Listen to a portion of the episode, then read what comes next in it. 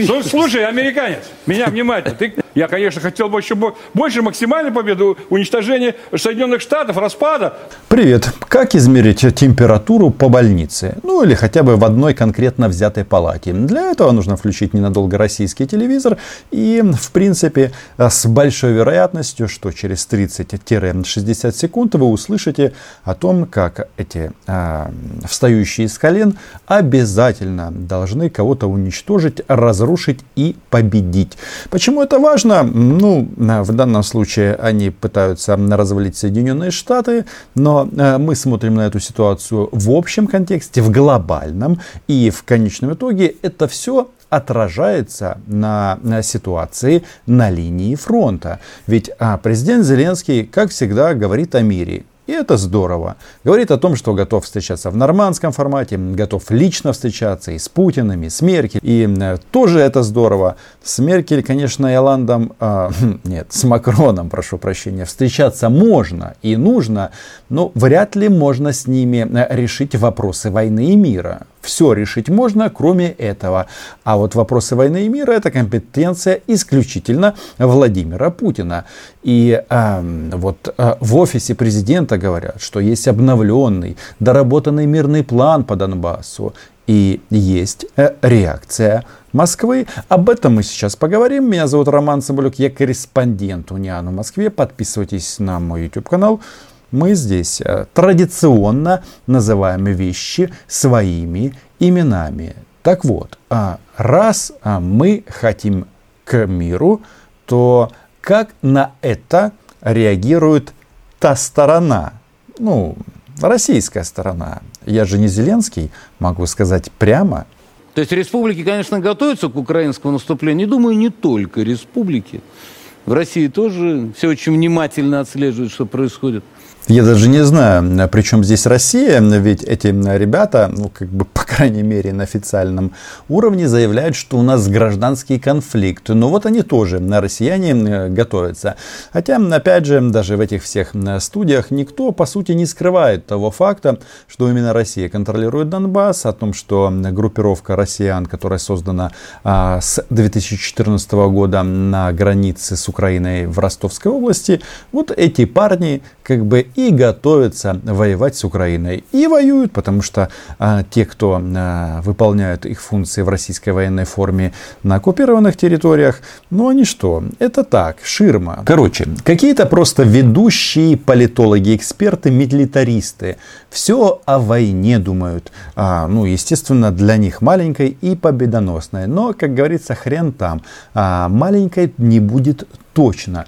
Но есть а, в этом а, потоке как бы а, интересные моменты, которые нужно вычленять, а это заявление официальных представителей Российской Федерации. В данном случае это Дмитрий Сергеевич Песков, он же голос Владимира Путина. Потому что именно Путин в конечном итоге будет отдавать или не отдавать те иные приказы. А то они тут, знаете, рассказывают иногда, что они там в отпуск уходят, но даже в отпуск со штатным оружием они уходят а, по приказам а, Владимира Путина, верховного главнокомандующего России. Это касается и танкистов, артиллеристов, ну и, конечно же, доблестных российских зенитчиков, которые специализируются на пассажирских самолетах.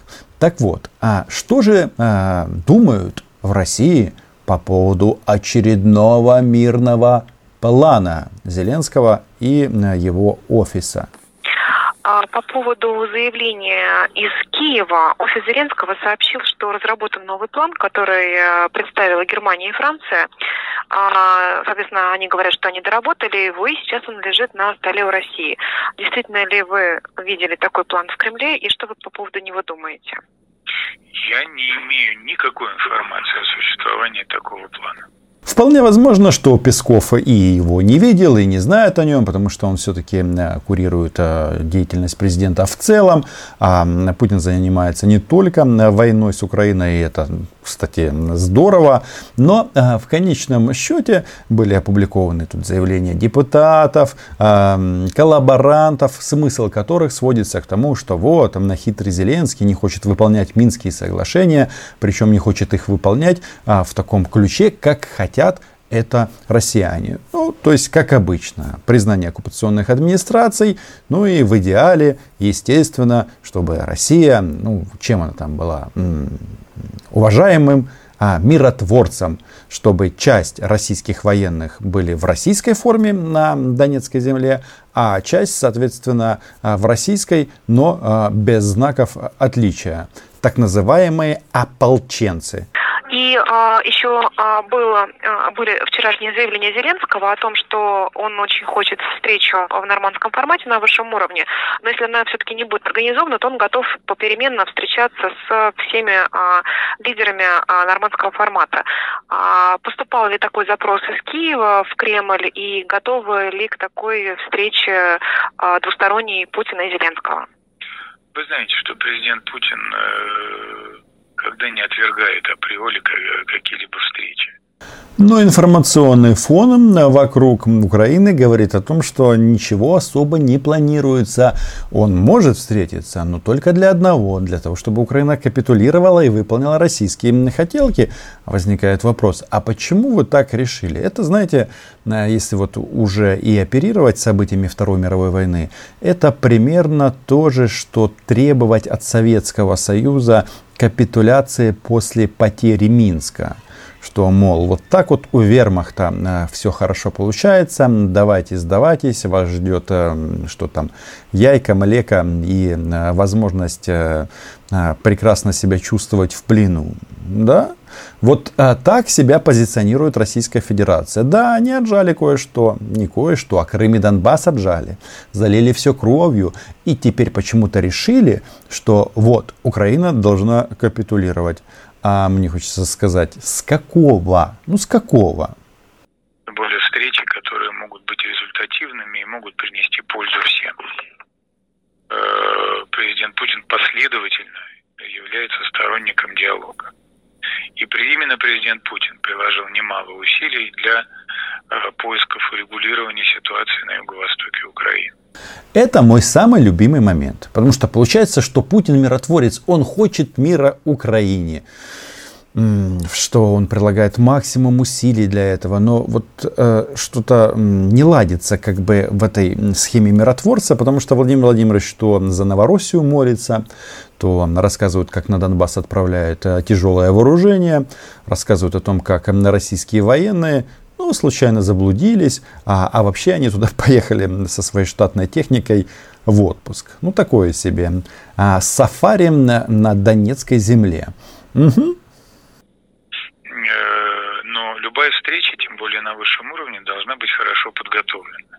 И в данном случае э, лучшей подготовкой э, может и должно быть выполнение ранее достигнутых договоренностей говоря о ранее достигнутых договоренностях, в первую очередь мы говорим о положениях э, Минского комплекса мер, и во вторую очередь мы говорим о тех договоренностях, которые были достигнуты в Париже Встреча в Париже на высшем уровне глав а, Украины, России, Франции и Германии, она прошла в декабре 2019 года. С тех пор много чего изменилось, но для того, чтобы встретиться с Путиным, тогда Ермак очень старался, и они там а, подписали вот это вот коммюнике, которое согласовывалось непосредственно им, о том, например, что Украина обязуется вписать формулу Штанмайера для а, Донбасса, там, особый статус, выборы. Короче, смысл в чем?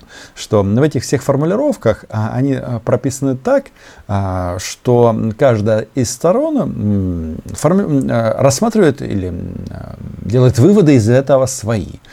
Россия почему-то считает, что это все делается для оккупационных администраций, которые названы Россией дважды по три буквы. Мы же насколько я понимаю, говорим о том, что никаких оккупационных администраций. У нас там что?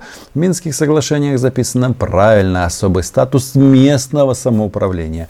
Местного самоуправления. А местное самоуправление, оно и в Африке э, местное. То есть это муниципалитеты, городская власть, там районная и так далее. А здесь они почему-то это позиционируют как отдельное государство.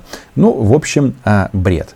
И э, когда а, вот Песков говорит, что хотите с нами встречаться, вы должны выполнить э, вот это э, все, что было подписано до этого, то еще раз, везде важны как бы и интерпретации и формулировки.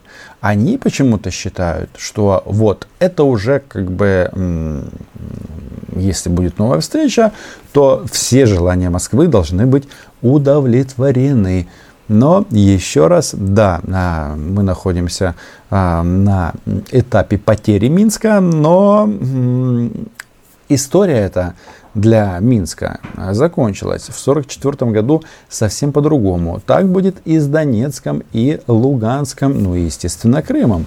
Вопрос во времени. Но если мы а, смотрим на температуру среднюю по палате, ну и вообще по больнице, то тут важно отметить, ну, как они себя позиционируют. Потому что вот есть у нас тут а, наш а, любимый друг моего канала а, Семен Багдасаров. Вот он несет абсолютную такую нацистскую российскую фигню. Ну, просто вот эти вот темы Россия нигде не заканчивается, давайте двигать границы. Если его показывают по телевизору, значит их сейчас устраивает а, такой а, посыл внешнему миру. По той причине, что тот же Семен Аркадьевич Багдасаров, он прекрасно знает, что если а, внешняя политика Кремля меняется, то такие люди, как он, а, вылетают с этих программ как пробки и попадают в стоп-лист. Но пока они себя прекрасно чувствуют и думают, когда же они победят Америку. Единственная проблема, если не станет Америки, то кто же будет а, победителей кормить? А, ну, этими ножками Буша, ну, не только. Это, эти границы незаконные, они выдуманы и не соответствуют действительности. Мы должны это признать. Мы боимся. Не надо бояться. На войне, если ты боишься противника, ты боишься что-то сделать такое, что тебя противник осудит, ты проиграешь войну. Про границы, как вы понимаете, он говорит на постсоветском пространстве.